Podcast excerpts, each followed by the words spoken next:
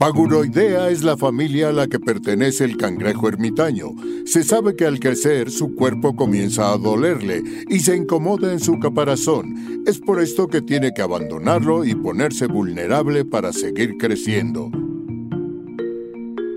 Bienvenidos a Paguro Ideas. Un programa sobre técnicas de productividad y organización para resolver problemas simples y complejos de la vida diaria. Mejora tu calidad de vida y tu salud mental. Yo soy Rafa López. Yo soy Pepe Valdés. Y en el programa de hoy vamos a dejar de lado las pantallas y poner todo, todo en la actitud para regresar a la convivencia ahora que estamos en semáforo verde.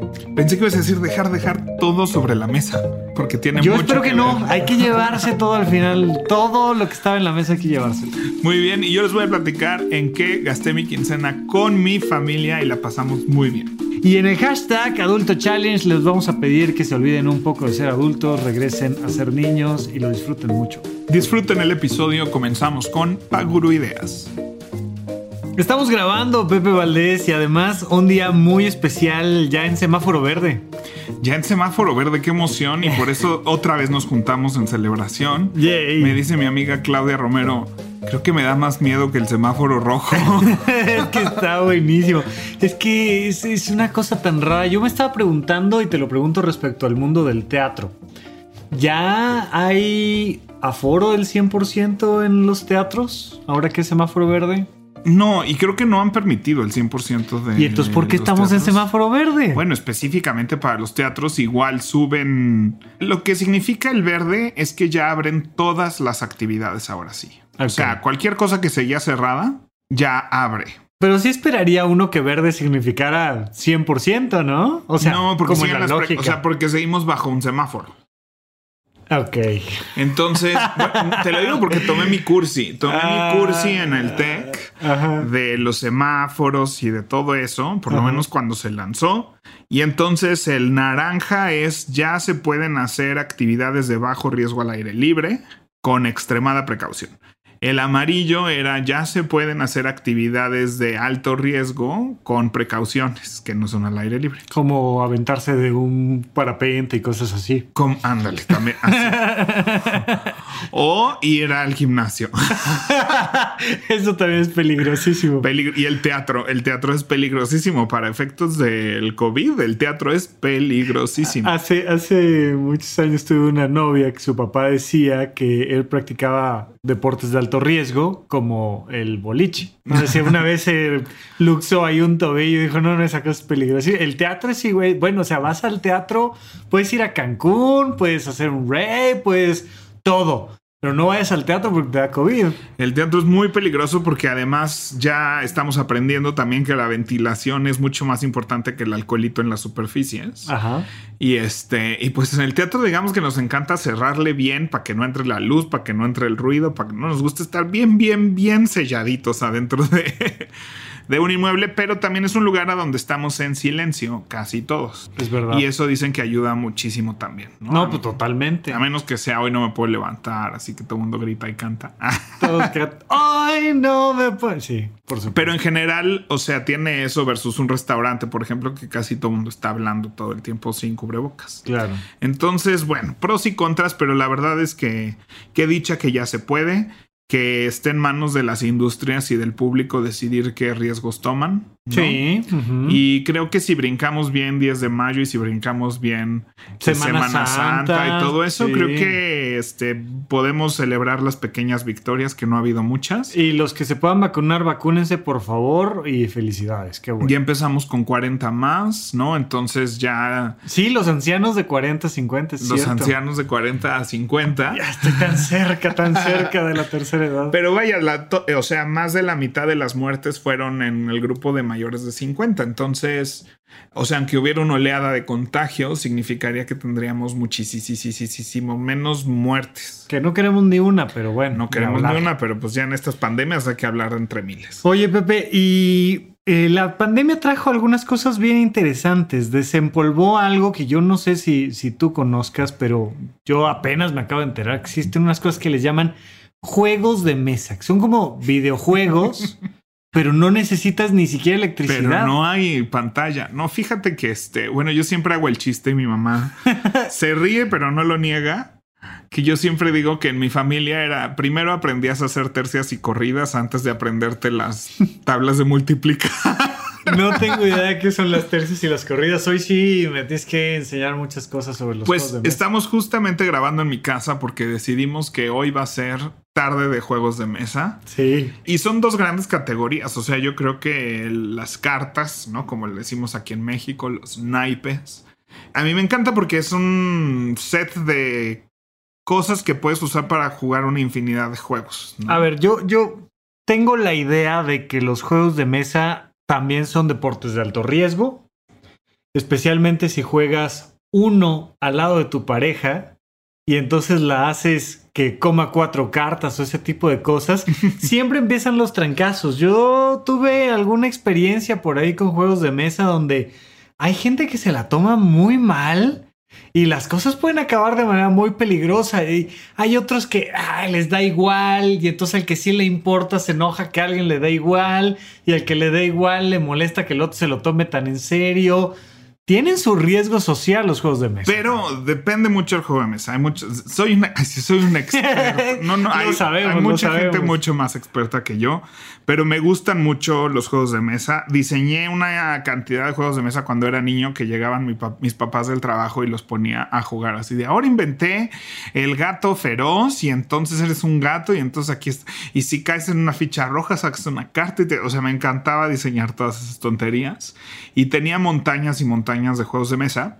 Pero ya más adulto te vas dando cuenta que hay muchas categorías de juegos de mesa. Entonces, el Monopoly, por ejemplo, que es un clásico de clásicos, sí es un muy mal juego cuando uno se los toman muy en serio. y O puede sea, ser muy lento, muy lento. ¿Sabes qué pasa con el Monopoly? Que la gente aprendió a jugarlo muy lento cuando aprendieron a jugar Turista. Turista es la versión pirata del Monopoly. Fotograma de México es una empresa mexicana de juegos de mesa que es la verdad. Se aventó mucha piratería de juegos de mesa. Bueno, era una época donde tú podías replicar algo a un país o país y medio de distancia y, nadie, se iba a enterar, claro. ¿no? Entonces, el turista es la versión pirata del Monopoly y tenía reglas muy bizarras que hacen que el juego sea muy lento. Porque Monopoly se trata de sacar a los demás. Entonces, cualquier regla extra que le agreguen las familias, como mi mamá que le agregaba reglas al Monopoly para que todos conviviéramos y nadie se peleara, pues entonces no jugamos Monopoly porque el título del juego es que gane uno, ¿no? O sea, que tengas el monopolio. Entonces, todas estas reglas que la gente juega con Monopoly de primero hay que dar una vuelta de cortesía y luego hasta Sí. que se vendan todas las propiedades puedes empezar a construir y luego todo mundo tiene que quedar, o sea, tú no puedes balancear Monopoly. No, pero recién jugué Monopoly y traía un dado rojo que hacía que el juego avanzara mucho más rápido. Había ahí una cosa particular. Ay, pero esas son cosas del día. Ese no es Monopoly. No, sí, era Monopoly no, pero oficial. es Monopoly Express o Monopoly. Han hecho mil y un versiones del Monopoly, pero el Monopoly se juega con dos dados. Empiezas a comprar. em- sí, y es así de caíste en mi propiedad, no tienes para pagarme. Y empieza un. En México jugamos así de ay, no, pues te perdono una y tú me perdonas una. Y entonces, y eso va en contra de las reglas del juego y por eso dura tanto, porque nos vamos perdonando.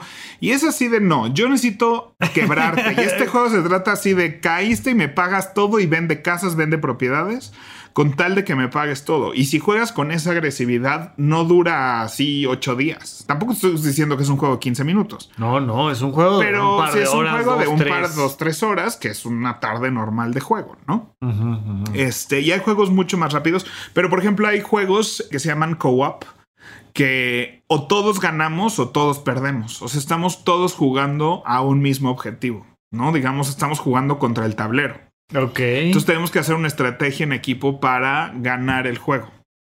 Entonces esos son muy divertidos y si estás con un grupo de gente que es muy agresivo, como tú dices así de no, pues hoy ni siquiera eso, que viene una pareja que tú sabes que él va a hacer todo porque ella gane y se van a ayudar y van a... Entonces juguemos mejor un co-op o algo en equipos. Ajá. Porque, y por eso los juegos de mímica y esto que son en equipos funcionan también, porque... Sí, pero luego justamente, ¿no? O sea, a alguien le toca hacer algo con gestos o con un dibujo y tal. Ahí está el ejemplo clásico de los Simpson que dibujaron la dignidad, por supuesto. Y entonces te topas con que como son del mismo equipo y no pudieron hacer un objetivo, terminan peleados internamente. O sea, tiene sus temas. Sí, sí, sí. Vaya, sí, y hay gente que no le gustan los juegos de mesa y también se vale, ¿no? Pero yo sí creo que conociendo ya una gran variedad de juegos, creo que hay para todos y creo que es una dinámica social importante y la razón por la que decidimos grabar un, programa de, de, juegos de mesa es porque creo que nos sí establece una dinámica muy padre. Te puedo decir que mi familia se forjó a través del juego. Mi familia nuclear, mis papás, mi hermano y yo, a la fecha jugamos una vez a la semana. Y a veces jugamos juegos de mesa, a veces jugamos póker. Y yo creo que sí, en mi casa siempre jugamos cartas, juegos de mesa. Y sí creo que hay mucho que enseñar, hay mucho que aprender en los juegos. Y creo que es una gran herramienta para forjar amistades, forjar relaciones porque se presentan muchas situaciones donde hay que aprender. También creo que es un excelente lugar para enseñarle a los niños a, ganar, a perder, a compartir, a no, a no hacer berrinche, a y desarrollas mucho esto que le llaman soft skills, ¿no? Estas habilidades blandas.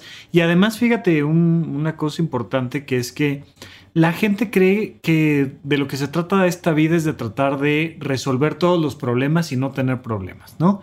Y no es verdad. O sea, la felicidad está directamente relacionada con los problemas y los vínculos interpersonales se forjan mucho en resolver un problema en común. Entonces, ¿quiénes son tus mejores amigos? Pues el que se sentaba contigo a pasar el examen más difícil o con el que bajabas la, el, balón del árbol que se te había volado, tal.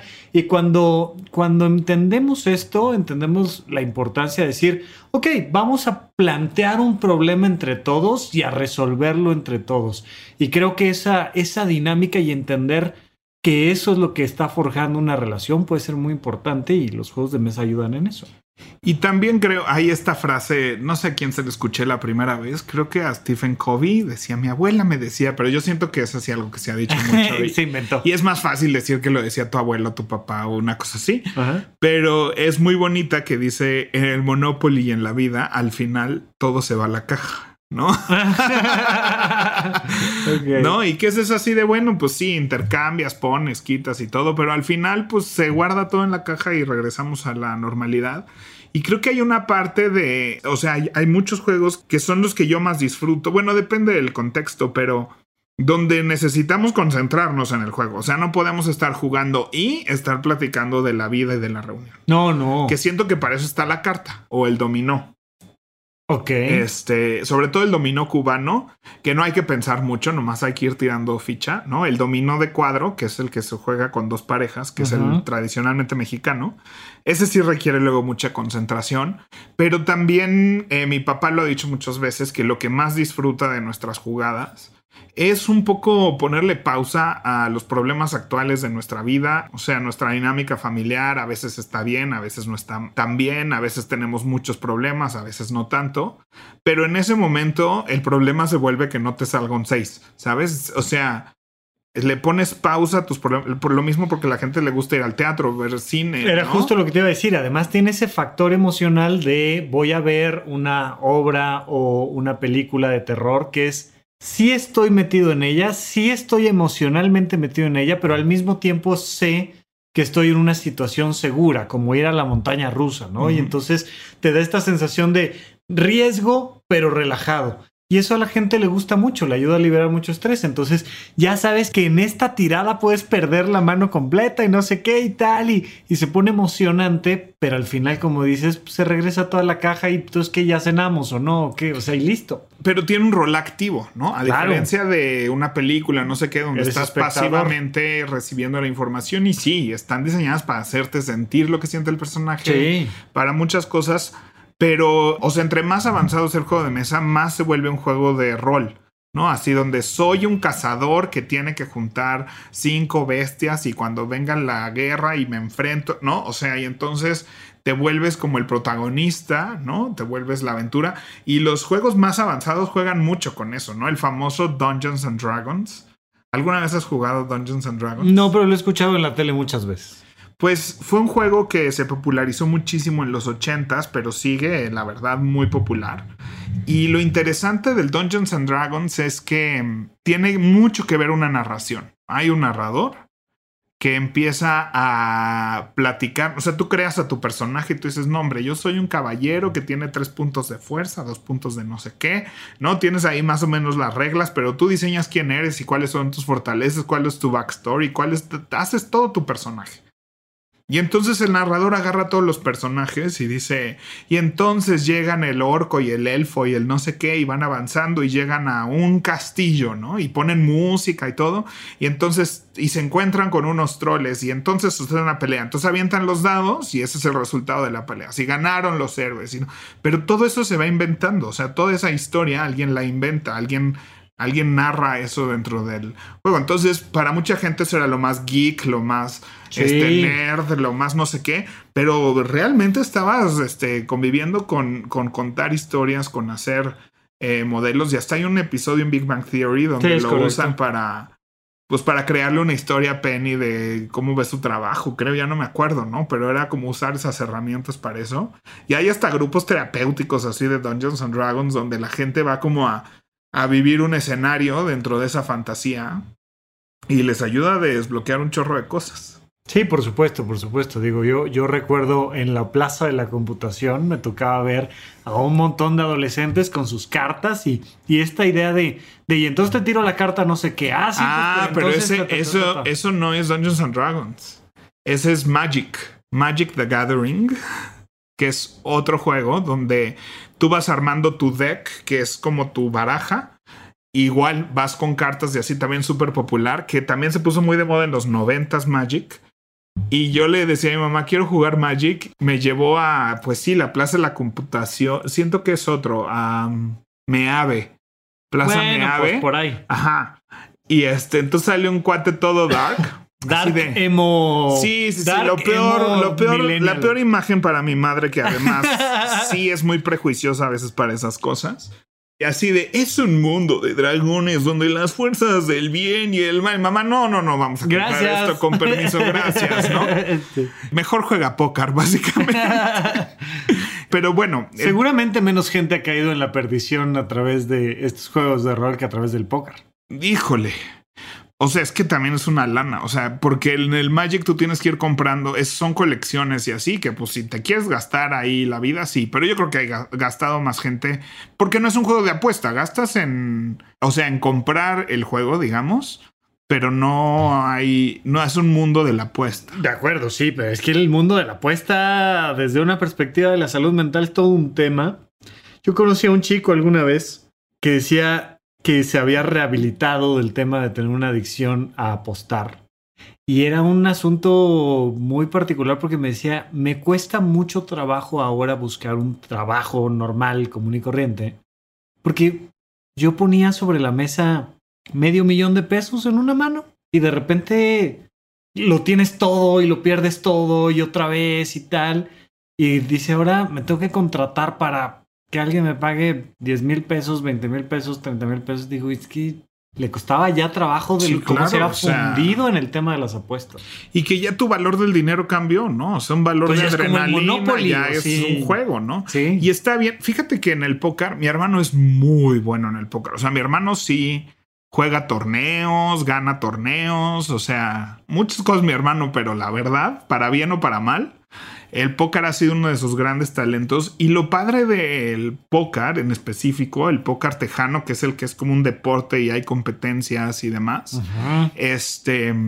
Es que tú siempre tienes esa imagen acá de los mafiosos apostando la casa y apostar, ¿no? Y te subo el reloj y el no sé qué, o en Friends, ¿no? Así que empiezan a apostar como más de lo que hay en juego. Y realmente en los torneos de póker tú tienes fichas, o sea, tú pagas 100 dólares para entrar, haz de cuenta, te dan 500 fichas y es el que hasta que alguien tenga todas las fichas, ¿no? Si se te caen las fichas sales y ese gana el torneo y le dan el dinero de todos. No es que estés apostando como aquí hay 100 dólares y luego aquí hay otros 100, bueno, pues te echo otros 100. Entonces, mucho del póker se juega así porque realmente es un juego de astucia, ¿no? Si hay un elemento de suerte de qué cartas te tocaron, pero al final es que tanto blofeas y que tanto sabes hacer con esas cartas que te tocan. Eso es interesantísimo porque una de las soft skills es mentir, no la mejor definitivamente, pero es muy importante socialmente aprender a mentir. Oye, pero a ver, este, me gustaría como regresar un poco a los orígenes y el principio de la conversación porque algo que también he notado es que así como lo decías con el tema del turista y el monopoly tal, pues muchas veces es como, ay, pues alguien compró un juego de mesa, realmente nadie lo sabe jugar. A mí me pasaba algo parecido, por ejemplo, en el billar, ¿no? A mí me gusta mucho jugar billar y entonces cuando vas a un lugar notas quién sabe y quién no, y el que no sabe pues agarra y llega y da trancazos y a ver a qué le da y qué mete y tal. Y en el juego de mesa siento yo que la gente en general con la que me he relacionado es así, es de, pues sácalo y pues ya. Y como no hay una búsqueda de, de, formarte, irle entrando poco a poco, se vuelve una cosa donde ya no puedes profundizar. Entonces, partamos de la idea de que tuvimos esta experiencia con la pandemia, que era importantísimo de repente ya alejarse de las pantallas, estás todo el día en el Zoom, estás conviviendo con la familia, ya no sabes qué poner a hacerlo a los niños, etcétera, etcétera. Y que bueno, ok, vamos a continuar con esta oleada y vamos a empezar con el tema de los juegos de mesa que creció tremendamente en la pandemia. ¿Por dónde arrancarías tú? ¿Qué pensamos? ¿En una familia de cuatro personas? ¿En una pareja de adultos jóvenes? O sea, yo creo que hay de entrada dos grandes categorías. Ok. Y que creo que todos ya las tenemos, ¿no? Están los juegos familiares, que son los clásicos de Hasbro, así de trampa ratón, Clue. Monopoly no me parece un juego para niños, o sea, creo que es algo para niños de 10 años en adelante realmente para que puedan entenderlo bien. Hay muchos otros juegos que son juguetes prácticamente, ¿no? Que no necesariamente son un juego de estrategia, sino es un juguete. Pero las cartas, aunque pareciera, ¿no? También, o sea, el aprender a hacer sumar, restar, multiplicar, hacer tercias y corridas, me parece un excelente lugar. Si estoy hablando de dos papás con dos hijos, ¿no? O, o niños chiquitos. Ya a partir de que son adolescentes adultos, creo que sí los juegos de estrategia empiezan a ser más importantes. Y también está el party game que son buenos para reuniones pero mientras todo el mundo está en la copa en el desmadre y así que yo creo que esas son las dos cosas. Y si te gusta así la copa y el desmadre y así yo siento que te puedes quedar con los juegos que ya conocemos todos que es dígalo con mímica papelitos quién soy has jugado eso o no sabes de qué te estoy hablando me viste la cara de que sé. Sí pensé que esto todo. Barra bueno va, va empezamos la ronda de recomendaciones entonces. por dónde empiezo si nunca he jugado a nada con mis amigos, nunca, he jugado, a n%, dígalo con mímica. Se hacen dos equipos. La gente es muy penosa. Yo, yo la verdad siento que es un juego sencillo. Es decir, el 70% por de, hay gente que critica cuando uno dice estas cosas porque realmente no tiene un porcentaje, pero el 70% de la comunicación humana es no verbal. Todo el tiempo estamos hablando con mímica y con gestos y poniendo caras y demás. Y entonces es algo muy sencillo, pero a mucha gente le da pena pararse enfrente de un grupo a hacer gestos. Pero es padre. O sea, cuando ya te metes en el jueguito, ¿qué recomendarías para crear ahí un ambiente de tranquilos? Todos aquí vamos a hacer el ridículo y no pasa nada. Pues yo creo que sé, o sea, yo creo que cuando empiezas así me da pena, no sé qué, pero ya que ves que todo el mundo se pasa el ridículo, ya no te da tanto pena. Ok, entonces aviéntate, inténtalo. Sí, o sea, le puedes, yo sí siento que sí puedes decir así, puedes decir paso, ¿no? O sea, damos una vuelta y si no quieres pararte, o sea, eres de los que adivina, pero no eres de los que se para a hacer señas. Y ya la siguiente un poquito lo presionas o lo presionas. o sea, como déjalo. Ándale, venga, venga. Y también hay que identificar cuando el grupo no quiere jugar. O sea, a mí me pasaba en la prepa que yo, vamos a jugar. Y pues, no era el momento, no era el grupo. No, punto, ¿no? Y después ya conocí a mi tribu, ¿no? Donde, exacto, exacto. donde sí se puede jugar a eso. Este, pero se hacen dos equipos. Un equipo, o sea, básicamente tu equipo te tiene que adivinar una película. Entonces el otro equipo te dice al oído qué película quiere, te tiene que adivinar tu equipo y tienes un minuto y adivinan sí o no y si adivinas es un punto y si no pues nada le toca al otro lado. Y luego hay títulos bastante complicados, ¿no? Y el otro equipo también tiene que pensar en, a ver, adivínate la película de 1900. Claro. Pero pues también cuando vas agarrando mucha experiencia ya te lo va, te vas sabiendo esas, o sea, sabes que el otro equipo va a poner una súper difícil y cuando te dicen así 13 palabras Y entonces el otro equipo dice, no, esta está perrísima. Tiene Eterno 13 resplandor palabras". de una mente sin recuerdos. Pero empiezas a saber que esas son difíciles y entonces las sacas luego, luego también. Entonces hay veces que hay que irse a cosas más obvias, ¿no? Ok, entonces, pero eso es así como grupo, cuates, Sí, sencillito. papelitos es igual. Todo el mundo escribe cuatro o cinco personajes en un papel. Ok. Entonces, si son 10 jugadores, hay 40, 50 personajes en un bowl, en un algo. Ajá. Y entonces tiene un minuto cada equipo. Y en la primera ronda, pues así te sale Charles Chaplin. Y dices, ay, es este actor del cine mudo que, o sea, puedes hablar y explicar hasta que te adivinen quién es. Ok. ¿No? Y tienes un minuto para Lo único que no puedes decir es el nombre o el qué? nombre. Todo lo demás sí. Todo lo demás sí. Ah, está muy fácil. Sí, sí, sí, pero esa es la primera ronda. Ah, Entonces, se acaban los papelitos, se cuenta quién hizo más, qué Ajá. equipo hizo más, y se vuelven a revolver los mismos papelitos. ok. Y viene la segunda ronda donde solo puedes decir una palabra. Está más difícil. Está más difícil, pero ya sabes, o sea, te tienes que acordar más o menos de los 50 personajes que había en la primera ronda. Ok. Y luego en la tercera ronda no puedes decir nada. Y luego. Pues actúas. Pero pues luego haces referencia de lo que se dijo en la primera ronda, ¿no? O sea, no necesariamente actúas al personaje, sino la referencia que dio o quién lo actuó. O sea, ya te empiezas a valer de otras herramientas, pero ya todos, ya le dimos dos vueltas a la lista de personajes. Entonces no es de quien sea, es de esos 50. Ok. ¿Me explico? Entonces, vaya, si no tienes juegos de mesa, si de repente ahorita estás en una reunión o tienes una reunión el fin de semana y se te antoja poner algo que es así fácil, todo el mundo puede pararse a servir refresco, nadie tiene que poner atención, las reglas son así de simples. Bla. Eso me parece la base y si de ahí ya pasas a eso y te gusta y le quieres seguir, las siguientes recomendaciones sí son para sentarse con un grupo de gente que se juntó a jugar. Ok, o sea, el anterior es para cualquier evento, para cualquier momento, sí, quien sí. dice, sí, ahora le va, vamos a jugar, y ahí muere. O sea, mi- la peor idea es proponer jugar a media reunión. Eso nunca va a funcionar. O sea, y sobre todo si vas a jugar un poquito más. Sí, sí, serio, sí, sí. ¿no? Vamos a jugar ya juegos así que ahorita te voy a recomendar, a ver si te metes al Amazon y lo compras. O sea, sí, como hoy, ¿no? Hoy fue específicamente que nos dijimos, vamos a jugar juegos y vamos a invitar a estas personas que vienen con ganas de jugar juegos. ¿No? Ok. Entonces eso sí me parece como importante recomendar, ¿no? O sea, que porque tal vez tú que nos estás escuchando te emocionas y dices, ay, sí, voy a invitar a mis amigos, no sé qué, y a media reunión así de, ay, me acuerdo que Pepe y Rafa platicaron de este programa de papelito, vamos a jugar, ¿no? Y entonces interrumpes todas las conversaciones y todo, no se trata Sí, de la eso. gente dice, ah, bueno, yo, yo no vine a jugar, o sea. Sí, no, no, no.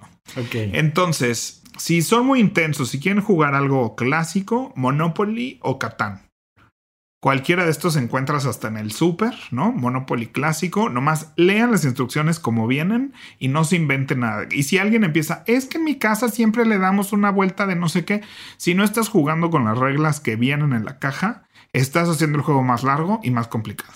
O sea, se calibran estas reglas, me explico, para que quede un buen juego. O sea, alguien que ya hizo pruebas y le puso y le quitó. Incluso juegos que ya son clásicos pasan 10 años y les cambian una regla. El Risk acaba de tener un gran cambio. No me hacer el enteré, juego hombre, no me no te llegó el memo, pero bueno. este, entonces, Monopoly y Catán me parecen cultura general. O sea, de verdad, si queremos jugar nomás para que en la vida sepamos cuando alguien habla de Monopoly de qué va. No, creo que Monopoly y Catán son estos juegos que debemos de saber por cultura general. Ok. Si quieren algo más divertido, King of Tokyo a mí me encanta. Es un juego muy sencillo de, de En la, jugar. idea- en la vida he escuchado. No, pues no, ya vamos a empezar con todos esos juegos que nunca has escuchado. Ok, Rafa. ok. Entonces, King of Tokyo se trata de que cada uno de nosotros somos un monstruo que quiere atacar a Tokio. Y entonces, o estás en Tokio y todos te atacan a ti y tú atacas a todos. Entonces, King of Tokyo es un juego rapidito. Además, cada ronda dura 25 minutos, 20 minutos. Entonces, es rapidito. es ligerito. Puedes volver casi siempre así de pues otro, pues otro. Al fin son 20 minutitos más. ¿no? no es como Catán y Monopoly. que es un solo juego vas que a te come jugar tiempo. ¿no? Y lo feo de Monopoly, sobre todo, es que van saliendo. Entonces, son cuatro personas y luego una se va a quedar sin jugar, ¿no? O sea, vas perdiendo. Entonces, por eso Monopoly es muy específico. Es- o sea, es, es muy popular, pero uy, tienes que jugar exactamente con las personas correctas porque si se juntan cuatro a jugar y el primero pierde, pues ya se queda viendo y se puede aburrir. y, Un ¿no? rato, sí, claro. Y Catán no. Pero bueno, King of Tokyo es divertidísimo, rápido, facilito. Dixit, Oye, King of Tokyo, ¿como para cuántas personas o qué? no menos de 3 y máximo 6. Ok. Eh, Dixit, igual, no menos de 3 y máximo 5, me parece. 5 Ujú. o 6. Y Dixit es un juego precioso que de hecho es de las propuestas que tenía yo para calentar motores hoy. Ah, para empezar. Ajá, que es un juego de... Empezamos fuerte. No hay dados, no hay nada de eso. Son un- es- las cartas son una serie de imágenes preciosas, además, son unas ilustraciones bellísimas. Muy abstractas, muy locas, muy, ¿no? Así hay un ratón comiéndose una sandía dentro del sistema solar, ¿no? O sea, Ok. ¿no? Como pura cosa así dalilesca. Ajá, ajá, ajá. Y entonces se trata de, tú tienes que titular una de tus cartas, ¿no? Decir, este ratón en medio y dice, se llama esto, mi corazón arde. Ok. Y la idea es que todo el mundo va a jugar una ilustración que tenga, tratando de engañar a los otros de que esa es la buena, esa es la original que le puso el nombre al título. Entonces es un juego de interpretación de símbolos y de... Y vas ganando si engañas casi a todos, pero no a todos. Entonces es un juego muy bonito y vas avanzando, el tablero es precioso, las cartas son preciosas y puedes ir comprando más cartas y es un juego muy fácil de usar, donde no tienes que tener ningún tipo de expertise ni estrategia, donde todo el mundo avanza como bien, ¿no? O sea, nadie se siente como el tonto que no tiene, no sabe jugar y así. Entonces es un excelente juego para muchas edades, muchos niveles de, no sé, de inteligencia o de estrategia o de y demás. Ok. Entonces Dixit es precioso. Exploding Kittens, así como gatitos que explotan. Ok. Igual es un juego de cartas donde tienes que tratar no explotar y entonces hay bombas dentro del mazo y tienes que ir robando, pero es un juego muy divertido, las cartas son muy divertidas, ¿no? Todas las imágenes y así. Y pues da mucho coraje cuando explotas. Igual son rondas muy rápidas, entonces son jueguitos rapiditos. Pero si quieres un juego que es muy, muy, muy divertido, hay gente que le provoca mucha ansiedad, pero también yo creo que es el juego más divertido que he jugado así de risas y carcajadas y locas.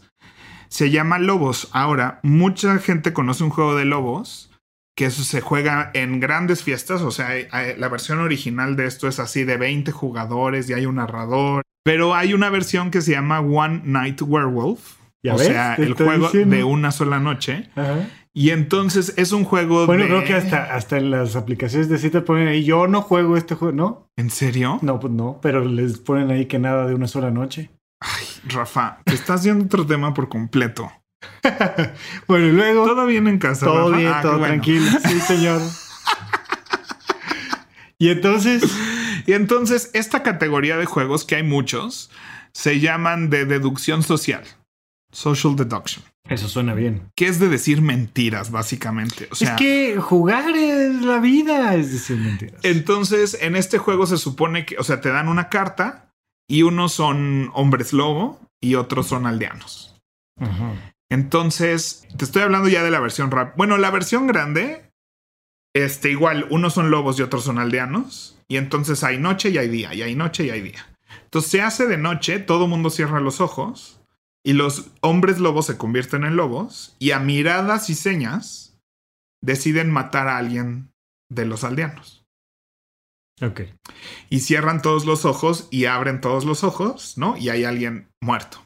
Y entonces todo el mundo, ay, se sorprende. Y todo el mundo tiene que discutir diciendo quién creen que es el que es lobo, porque durante el día matan a alguien, ahorcan a alguien los aldeanos, Alguien que creen que es que lobo. creen que es el lobo. Pero todo esto se sabe a través de conversaciones, pero también los lobos se están haciendo pasar por aldeanos en esas conversaciones. Sí, sí, sí, sí, sí, sí. Entonces, esa es la versión y hay otro y empieza a haber personajes dentro de los aldeanos y dentro de los lobos, empieza a haber personajes que hay un aldeano que sí puede saber quién es lobo.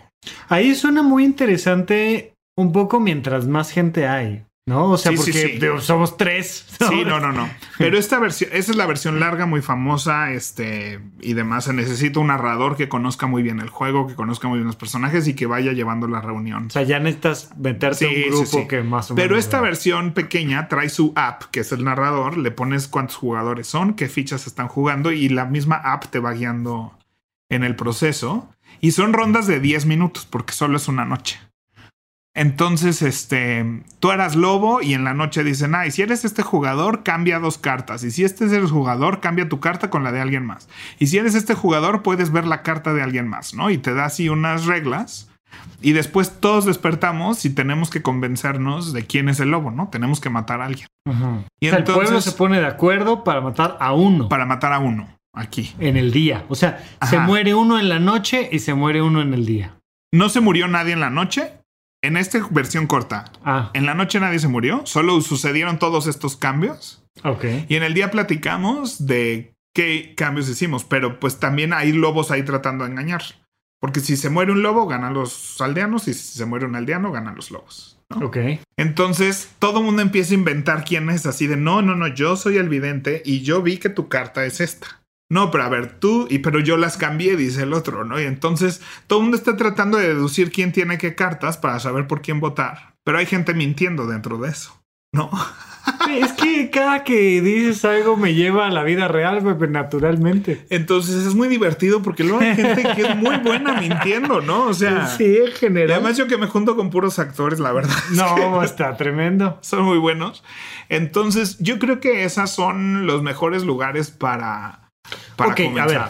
Ya, ya, ya, sí me gustan los juegos de mesa, me gustan los juegos de mesa en general, los clásicos y tal.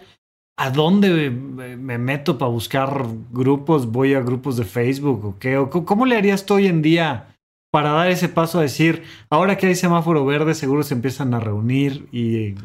Hay comunidades, pero las tiendas de juegos de mesa, Ok. este, híjole, hay una que se llama Duende aquí en la del Valle, hay varias tiendas y casi siempre todas estas tiendas, dos cosas, arman jugadas. Ok. em, Eso está bueno. donde puedes ir a conocer juegos. Entonces, es padre porque tal vez ya, oye, no, llegas a la tienda y dices, oye, pues me gusta Catán, me gusta este, ¿no? One Night Werewolf, me gusta, ¿no? Y te dicen, ah, pues prueba con este juego. Y muchas veces lo puedes jugar. Ahí en la misma tienda, a veces te cobran por jugar, o te cobran un café, o te cobran algo, ¿no? Por la experiencia de jugar ahí en la tienda un juego, pero no lo tienes que comprar. Está bueno eso. Y ya si te encanta el juego, pues te lo compras, ¿no?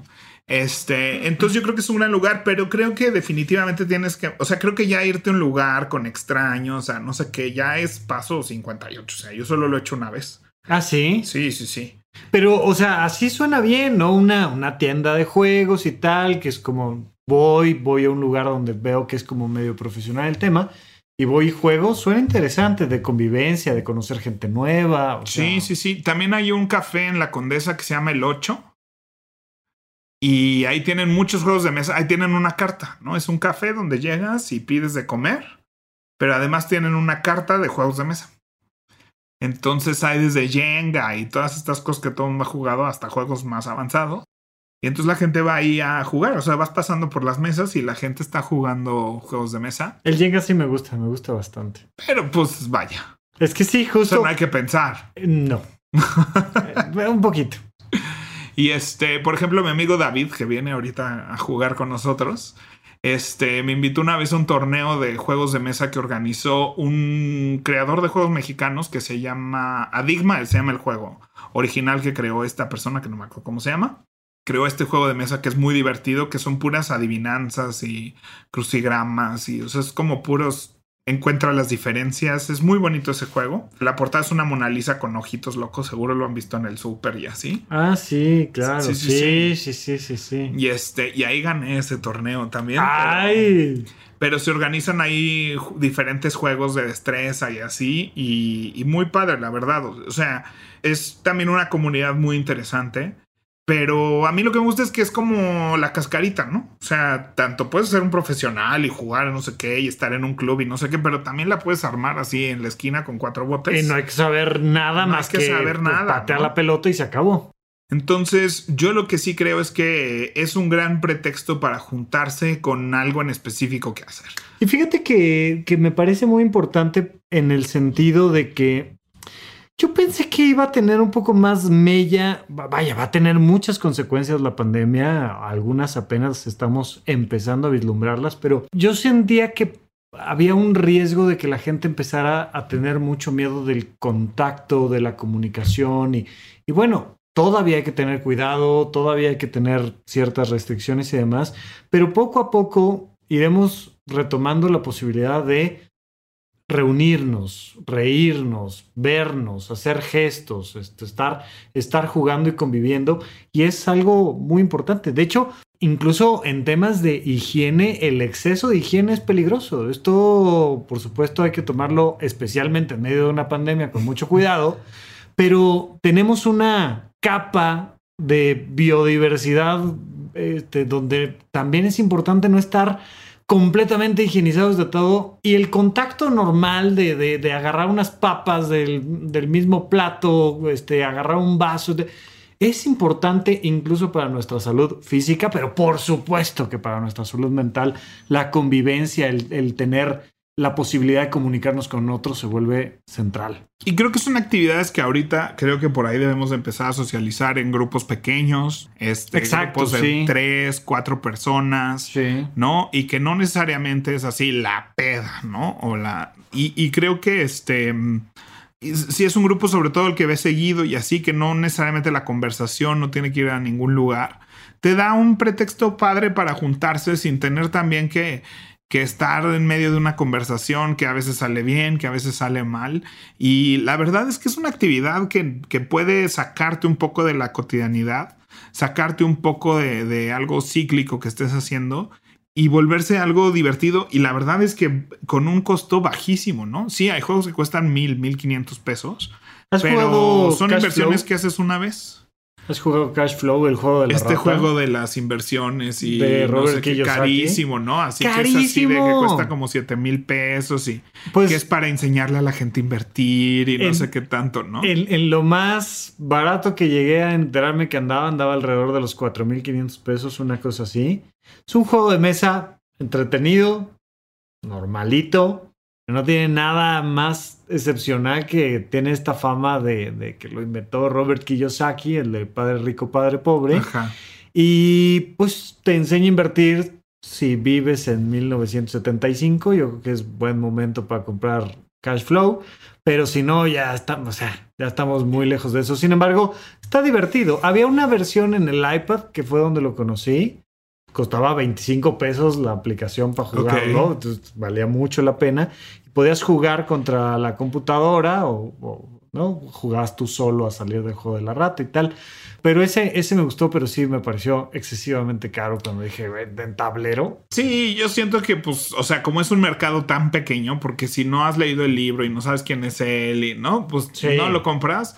Y la verdad es que hay una infinidad de juegos mil veces más divertidos, mil veces mejor que Algo que sientas que, que te enseña, que, que, que te deja, más allá de que todos son muy buenos para estimular inteligencia, convivencia emocional, tal, tal, tal pero así que digas, en este aprendes cosas interesantes, como el maratón o qué. No, es que a mí el maratón, digo, hay muchos juegos, si te gustan los juegos de trivia, pues dale, ¿no? Pero el maratón a mí, eh, ¿no? O sea, el que sabe mucho demuestra que sabe mucho y, a mí el maratón así me sentía un idiota, ¿no? O sea, es para gente Porque además traía preguntas así rarísimas, bastante ¿no? ¿Quién ganó la medalla de? Yo me acuerdo que el 4 era artes, deportes y entretenimientos y yo siempre quería sacar eso y era así de, ¿Quién sabe eso, no? ¿Quién ganó el mundial de no? No, pues ni idea.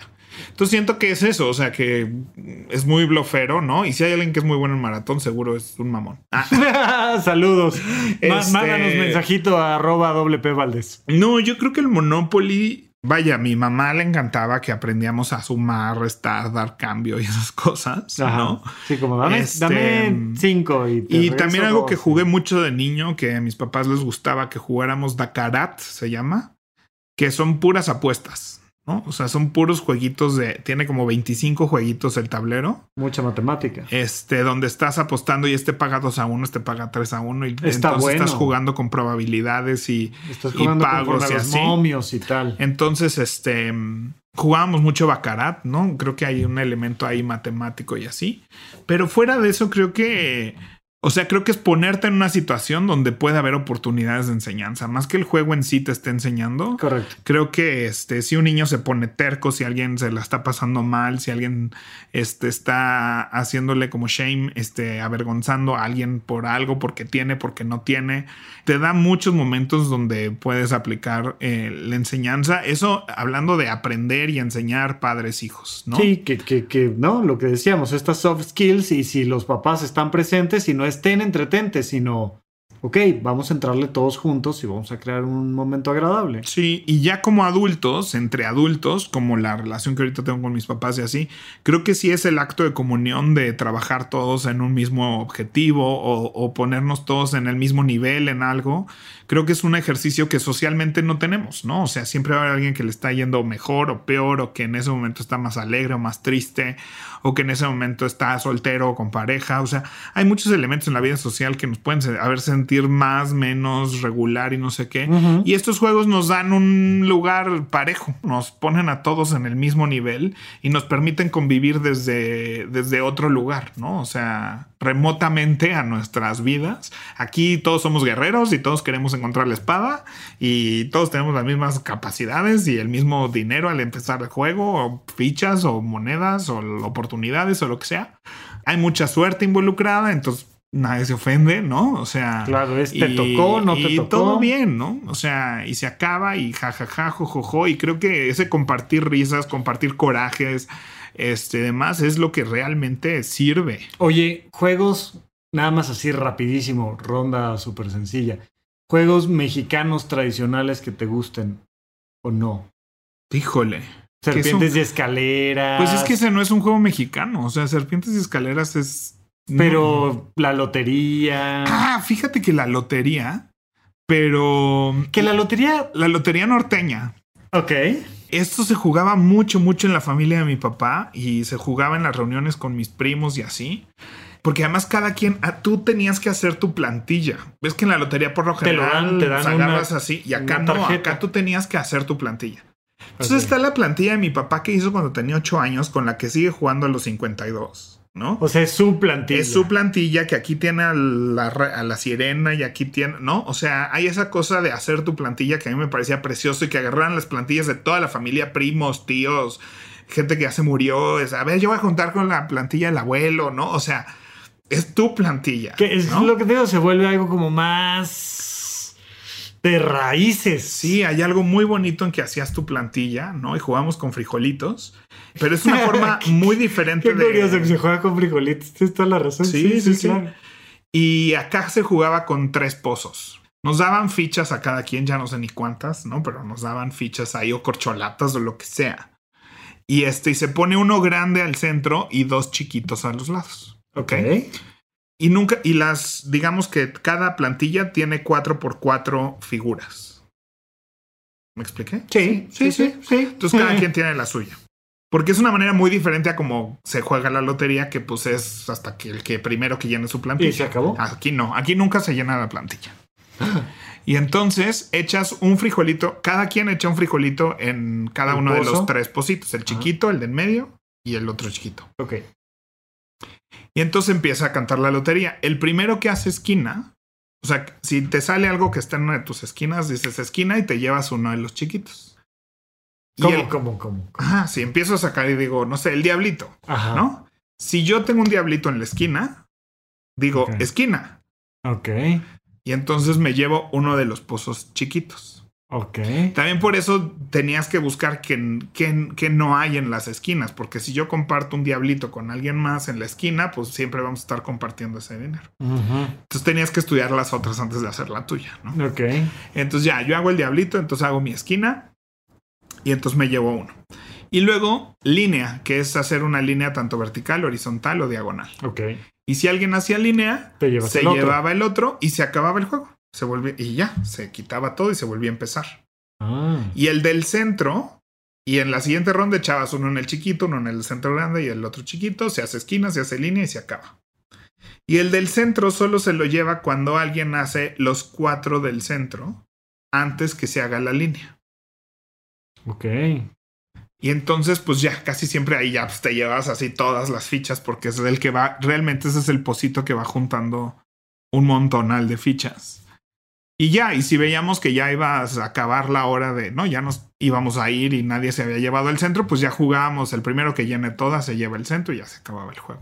Está bueno, a mí, a mí lo que me gusta mucho y he visto que en muchos lugares no, no lo hacen, que es leer la parte posterior de la tarjetita cuando, cuando el que va cantando la tarjeta pues va diciendo la sirena tal, pues está, está lindo, viene ya ahí escrito este como el refrancito, el cantito. Pero eso no viene atrás de las tarjetas. Por supuesto que sí. Ah, pues ya hay una con guía, porque en la de mi familia, esas cartas todas viejas desde los 30, yo creo. Bueno, pues hicieron una este, actualización en 2016. Sí, dice corre que va corriendo. O sea, mi tía Diana, salud, tía Diana es la que mejor se sabía todos esos cantitos. Este, el caso, el caso que me haces es poco. Este, es que eso, eso es muy lindo, muy poético. Híjole, ya no me acuerdo de nada. El que sube y se mete el valiente. Híjole, no, ya no me acuerdo. Había ahí algunos, o sea, te digo, yo la, la, la vez que los vi recién, ¿no? De repente vas a de vacaciones y en el hotel ponen una feria mexicana y tal y estas cosas y, y me tocó algunas veces verlo y venía ahí atrás escrito y entonces ya es, es, padre, me gusta mucho, tiene como esa, esa magia extra. Sí, y vaya, y si no estás escuchando y tienes familia, esta cosa de que cada quien hace su tablita, ¿no? Y unas están hechas así en caja de cereal o cualquier cosa. O sea, porque la compras, ¿no? Si vas y compras una lotería, va a venir las tablitas y el mazo. Sí. O sea, agarras las tablitas y las cortas. Las recortas todas y las reacomodas como te, antoje. Está padre, está buenísimo. Y este. O también lo puedes hacer de cartas, ¿no? Hay unas más grandes y chicas y se ve que hay de todo, ¿no? O sea, hay una hasta que nomás los trae dibujados y escritos. Está genial, pero bueno, pues un poco la, la, recomendación es eso, la convivencia, alejarnos de las pantallas, que también, si bien les hemos recomendado muchas veces que se acerquen a las pantallas de cierta manera, el día de hoy es por el otro lado de tener la posibilidad de convivir, de aprender, de jugar, de divertirte, de dejar un poco allá afuera los problemas. Muy bien, pues vamos a nuestra siguiente. Vamos sección. a la siguiente sección. ¿Qué te compraste, Pepe Valdés? ¿En qué gastaste tu quincena? Pues fíjate que lo compré hace mucho tiempo en inglés, pero ahora para jugar con mi familia, eh, recientemente lo compré otra vez en español. Exitazo total. Se llama, no tiene nombre en español, se llama. Keep Talking and Nobody Explodes. Sigue hablando y nadie explota. Oh, eso, eso suena muy interesante, muy interesante. Cuéntame más. Entonces tienes que comprarlo a través de una app que descargas en tu computadora. Y Ajá. hay para el iPad también, creo. Ok. O sea, es computadora o iPad. Si hay para el teléfono, no, es, me parece muy chiquito. Ok. Y entonces hay un manual que hay que imprimir, eh, literal, imprimir en tu impresora. Ok. entonces imprimes el manual de desactivación de bombas. ¿Como cuánto? O sea, son tres hojas, una hoja. No, son como hojas. 30 hojas. Órale. Entonces imprimes el manual y alguien está viendo la bomba en la computadora. O sea, y ese alguien no puede ver el manual. Entiendo perfecto. Y todos los demás vemos el manual, pero no vemos la bomba. Ok. y lo puedes jugar por Zoom, de hecho, esto. Y es muy divertido y se juega perfecto por Zoom. Yo lo llegué a jugar. Es, con... Está muy interesante. Me, me, me recordó en Papalote Museo del Niño, hay una sección, ¿no? Había una el sección. de la como grúa, ¿no? Exactamente, Ajá. ¿no? Esto, esto que se vive en el mundo de la construcción y que además tú eres experto en construcción porque siempre vives donde alguien está construyendo un edificio o una planta nuclear o algo, pero que le tienes que dar indicaciones a alguien que está a 100 metros de ti y va moviendo una cosa muy pesada, tú con las manos le vas diciendo para arriba, para abajo, izquierda, derecha, y me sonó algo parecido, pero además el hecho de que digas que se puede jugar muy bien por Zoom está interesante. Sí, sí, sí, entonces es muy divertido por Zoom y en vivo. Y entonces hace cuenta que le dices a alguien, este, o sea, te dice, tengo una cosa con cables. Y entonces dices así, cables, cables, cables, ¿no? Y, y a ver, hay un cable azul, sí, si tiene cable azul y es el segundo cable, corta el tercer cable. Hay un cable azul que no sé qué, sí, pues corta el tercer cable. ¡Ah! se me antojó muchísimo. Y vas contra reloj, obviamente. Está buenísimo. Y este, y hay muchos tipos de, o sea, es, es como un portafolio y trae diferentes módulos, ¿no? Que hay que ir desactivando muy, muy, muy divertido y muy estresante, pero siempre son risas y carcajadas porque explotamos. Y son el tipo de cosas que te digo, todos tenemos un mismo objetivo, no estamos compitiendo. Ese me, sonó la onda, pues ese, ese fue el que se compró y en eso gasté mi quincena. muy bien, pues vamos entonces a nuestro adulto challenge. Pepe, Adulto Challenge, pues muy obvio, ¿no? O sea, hay que buscar un grupito. Eh, pueden ser dos personas, tres, cuatro, seis, ocho, pero pues hacer un jueguito y que nos manden por ahí. Sí, organízate una game night. Este, fíjate que Hasbro estuvo mucho tiempo empujando como el game night, el family night, family game night, como para empujar a las familias y lo usaba como y tenía como muchas guías de cómo usar este sus juegos de Hasbro, obviamente. Obvio, pues sí. Para enseñarle a tus hijos, ¿no? Entonces, ya sea tu familia o tus amigos, encuentra a un grupo de personas, compra un juego nuevo o desempolva uno que tengas por ahí y ten una noche y taguéanos en redes sociales a arroba Rafa Rufus con doble R al centro y arroba doble P Valdés con B de vaca y S de Sofía, hashtag Pagurideas, hashtag Adulto y, y recuerden que finalmente, como en la vida en los juegos de mesa, mucho tiene que ver con la actitud, con la disposición y pues si tienes mala disposición te la vas a pasar mal en la vida y en los juegos de mesa. Entonces, mándenos por ahí una foto, el juego que van a jugar, algo y pues está buenísimo para, para seguir platicando aquí. Y síganos en nuestras redes, también estaremos subiendo fotos de nuestra jugada. Ahora estoy en TikTok, no se pierdan ahí mis TikToks, por favor, también arroba Rafa Rufus en todos lados. Nos vemos la próxima semana. Bye.